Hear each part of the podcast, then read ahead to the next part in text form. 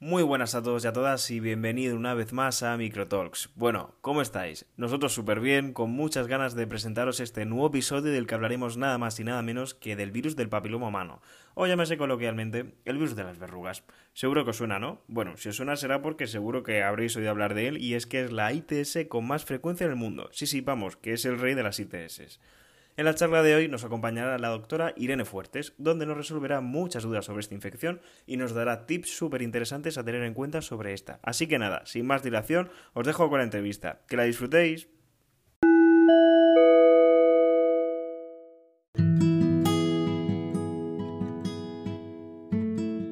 Hola Irene, ¿cómo estás?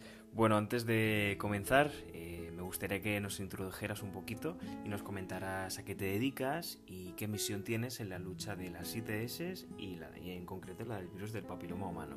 Bueno, yo, yo soy dermatóloga de, profesión, vaya, de especialidad. Soy dermatóloga y dermatología es una especialidad que incluye la venereología, con lo cual en principio todos los dermatólogos estamos formados y todos los dermatólogos eh, curamos y cuidamos las infecciones de transmisión sexual. Y eso lo hago a diario en la consulta, ya estoy haciendo consulta en el hospital, en el ambulatorio y en cualquier consulta que sea, ¿vale? Porque hago consultas distintas, pero además trabajo varios días a la semana en, el programa de salud sexual del Hospital Clinic, que es un programa que está llevado entre infecciosas y dermatología y es un programa que comprende, por un lado, pues es un programa bastante completo que, ha empezado a funcionar hace un par de años, justo con, con la pandemia, y que comprende por un lado un servicio de, de PrEP, de profilaxis preexposición, tiene también un programa de, de, screening de cribado de cáncer de canal anal para pacientes de alto riesgo, ¿vale? Y en este sentido yo estoy también dentro del programa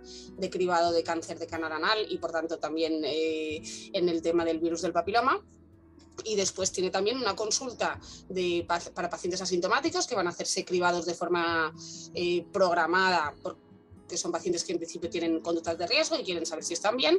Y luego tenemos la, la, mm, la base, que es lo que estaba previamente en el hospital y que, y que, ahora sí que se ha ampliado mucho el horario, que es la, la, consulta para ITS sintomáticas, que es una consulta que de mañana y tarde, para, bien para pacientes que tienen una sintomatología que creen que es una infección de transmisión sexual, o bien para gente que le han avisado de algún contacto, de alguien que haya tenido algún problema, o, o pacientes remitidos desde otras especialidades, o desde, o desde primaria, o desde urgencia Así que sí, la verdad es que estoy todo el día liada con las ITS, no me, da tiempo a mucho más. Vale, estupendo. Y entrando un poco en, materia, preguntándote un poco sobre el virus del papiloma humano, ¿cómo me puedes explicar rápidamente qué, qué es este virus?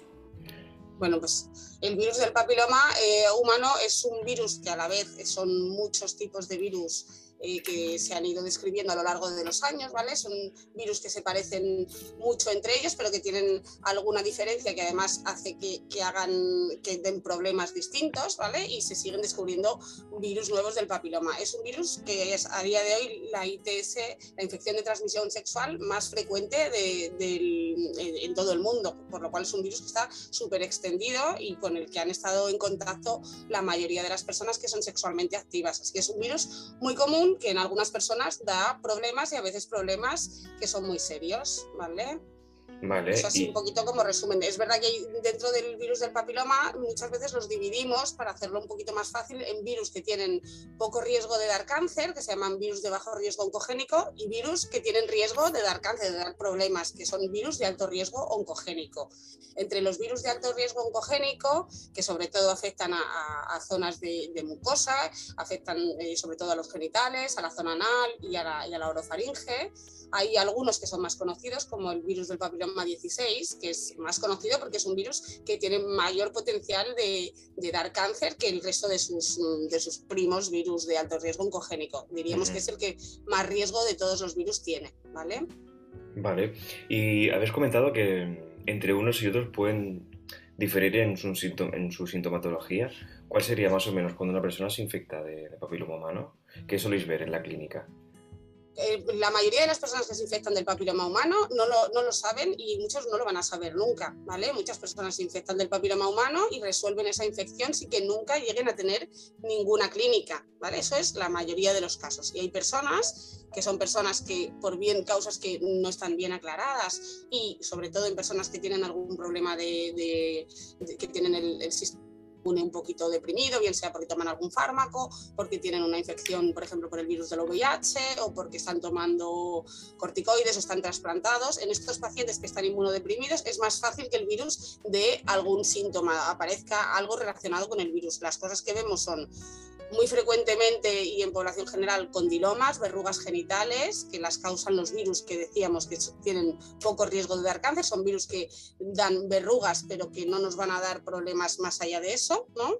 Verrugas eh, víricas o verrugas genitales, condilomas, ya sea en los genitales, en la zona perianal, en la boca y después vemos eh, en, gente que está infectada por virus de alto riesgo oncogénico y que no consigue eliminar esta infección, porque la mayoría de las personas que se infectan en un momento por un virus de alto riesgo oncogénico eliminará esa infección y a lo mejor no se entera nunca, pero hay otras personas que no consiguen eliminar el virus y que mantienen una infección crónica durante años y esas personas a veces dan, mm, van a presentar problemas tipo de, tipo de displasia o de cáncer, de cáncer infiltrante, bien sea en el cervix, en la, vulva eh, o, en, el pene o en el ano, ¿vale? Vale. Esos son los problemas que vemos. Vemos muchas verrugas, muchos condilomas y menos cáncer, pero aún así el volumen de cáncer de, que este virus causa a nivel mundial es, enorme. Vale, es enorme por la alta transmisión que tiene. Como has comentado, ¿no? Es la ITS hay muchísima gente infectada y además hay muchas zonas, hay muchas localizaciones en las que puede dar cáncer. Entonces, es posiblemente el virus que más eh, cáncer, eh, en el que más, que más, eh, cánceres está implicado a nivel mundial mm, cada año. Y es un virus que es prevenible. ¿no? que es un poco la, la, la curiosidad, ¿no? Al final nosotros podríamos de alguna manera hacer que esto no fuese así. ¿Cómo lo podemos prevenir? Ahora que lo comentas pues el virus eh, se puede prevenir eh, en, la, población joven que no se ha infectado todavía, todavía lo, más eficaz y lo más efectivo es poner una vacuna, una vacuna contra el virus, que son vacunas eficaces, que llevan ya muchos años en, uso y que además son muy seguras y tenemos varias vacunas y, bueno, las vacunas ahora mismo en nuestro país están financiadas para niñas de 9 a 12 años, están financiadas solo en este grupo de, de pacientes, que son niñas de 9 a 12 años, y después están financiadas en menores de 26 años, que bien sean hombres que tienen sexo con hombres, eh, que sean personas que son trabajadores sexuales, personas que tienen algún tipo de inmunodeficiencia primaria que afecta sobre todo este, este, a la defensa contra este virus, ¿vale? Pero eh, aún así queda muchísima población que se beneficiaría de, vacunarse, como son todos los varones de 9 a 12 años, ¿no? Por ejemplo y, mucha gente que va a empezar tratamientos eh, inmunodepresores o que se va a trasplantar, te queda fuera de la financiación, ¿vale? Y mucha de la gente que en la que está financiada el virus, como son los hombres que tienen sexo con hombres menores de 26 años, mm, a esta, esta información no les llega, con lo cual hay muchos chicos que no se vacunan porque no lo saben y eso es un problema que también es un problema como un poco, un poco tonto, ¿no? Porque sería relativamente fácil de resolver, es un problema de información sin más, ¿no? Realmente se podría proteger mucha más gente de la que se protege y se podría financiar la vacuna también a mucha más gente de la que está financiada. El problema, o sea, tenemos la solución en la mano y, no la estamos bien usando del todo, ¿no? Vale.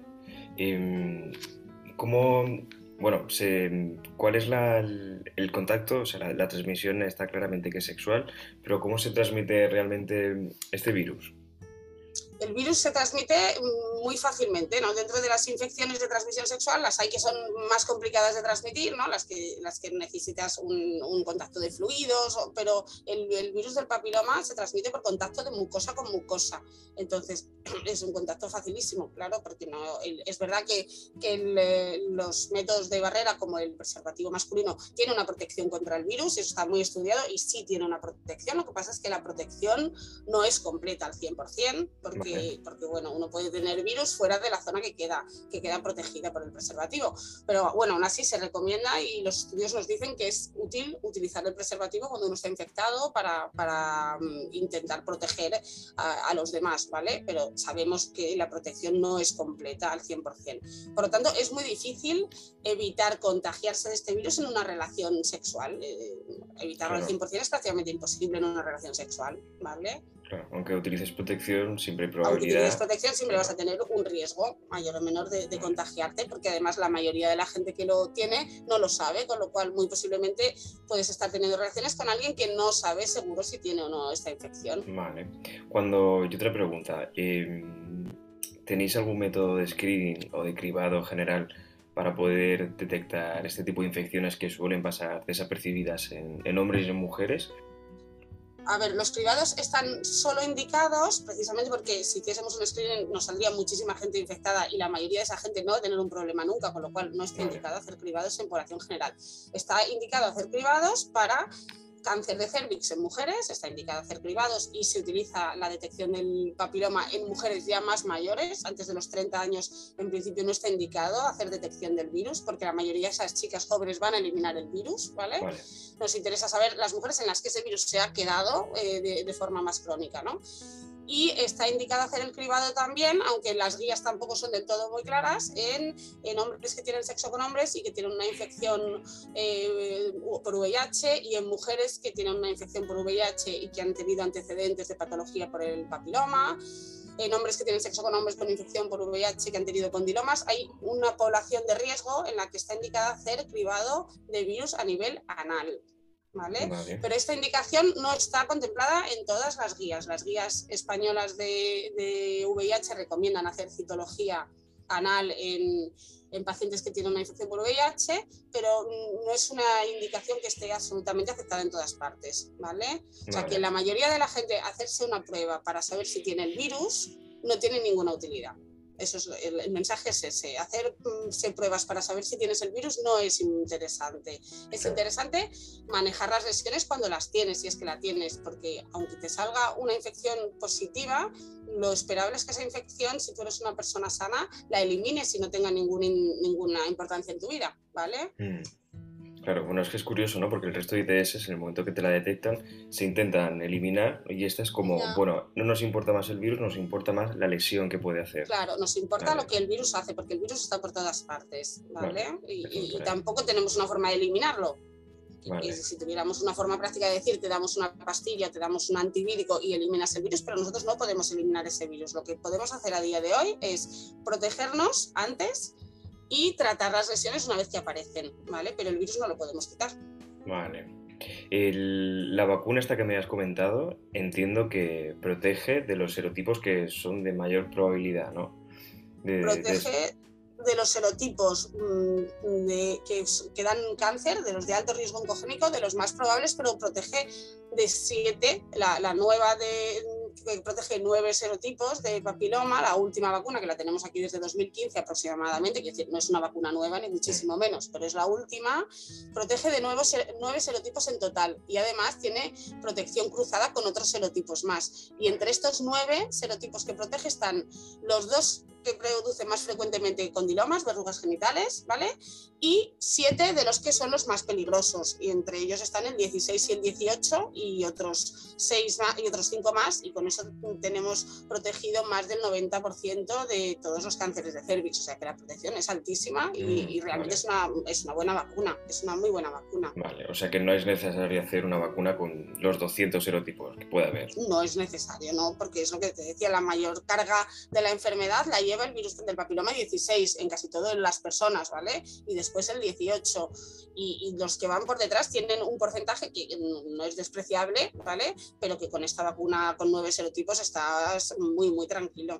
¿vale? Vale. Y la gente que se ha vacunado con otros serotipos, la que se vacunó con la vacuna de Gardasil o con la, o con la que, eh, o con Cervarix o con la Gardasil 4, que protege menos serotipos, en principio, al tener el serotipo 16, que es el que decíamos el más, el más problemático de todos incluido, la gente que está vacunada con estas otras vacunas no se le recomienda que se vuelva a vacunar con la nueva, con las antiguas ya se considera que la protección es altísima y, es muy eficaz, y son muy eficaces. ¿vale? Hay gente que nos pregunta a veces, me vacuné hace muchos años, ¿me tendría que volver a vacunar con la vacuna nueva? Pues no, en principio no, no está indicado. Vale. Y ya una última pregunta que te quería hacer, ¿por qué es especialmente eh, problemático en mujeres este virus? Si en tanto en hombres como en mujeres puede provocar cáncer. Bueno, porque las mujeres tenemos una cosa que no tienen los hombres y es, es el cervix. Eh, eso es algo que es, está es, nuestro y, el cervix es una, es una mucosa de transición que es una mucosa muy sensible al virus, ¿vale? Es una mucosa un poquito complicada en el sentido de que hay mucho recambio, es muy vulnerable al virus y, y las lesiones que hace ese virus cuando tiene una infección larga tienen una probabilidad de malignizar más alta que en ninguna de las otras localizaciones que se han estudiado hasta ahora, que evidentemente eh, el resto de mucosas, el resto de localizaciones en las que el virus da cáncer no están tan estudiadas como el cervix, pero el cervix es a día de hoy sigue siendo uno de los cánceres más importantes a nivel mundial en mujeres y sobre todo en mujeres jóvenes. Entonces, por esto la carga de enfermedad del virus en mujeres es, es mayor, ¿vale? En, en, los varones el cáncer de pene por papiloma es una cosa que no es una cosa frecuente, ¿vale?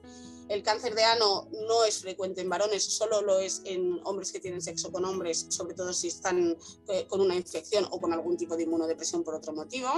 Y en mujeres se junta mm, cervix con vagina, con vulva, que tampoco son frecuentes, pero que van sumando, ¿no? Mm. Y por eso la carga mayor de enfermedad está en mujeres y por eso la vacuna, en principio, cuando se puso, se empezó a financiar en España y en muchos países, el objetivo es prevenir el cáncer de cervix de esta vacuna.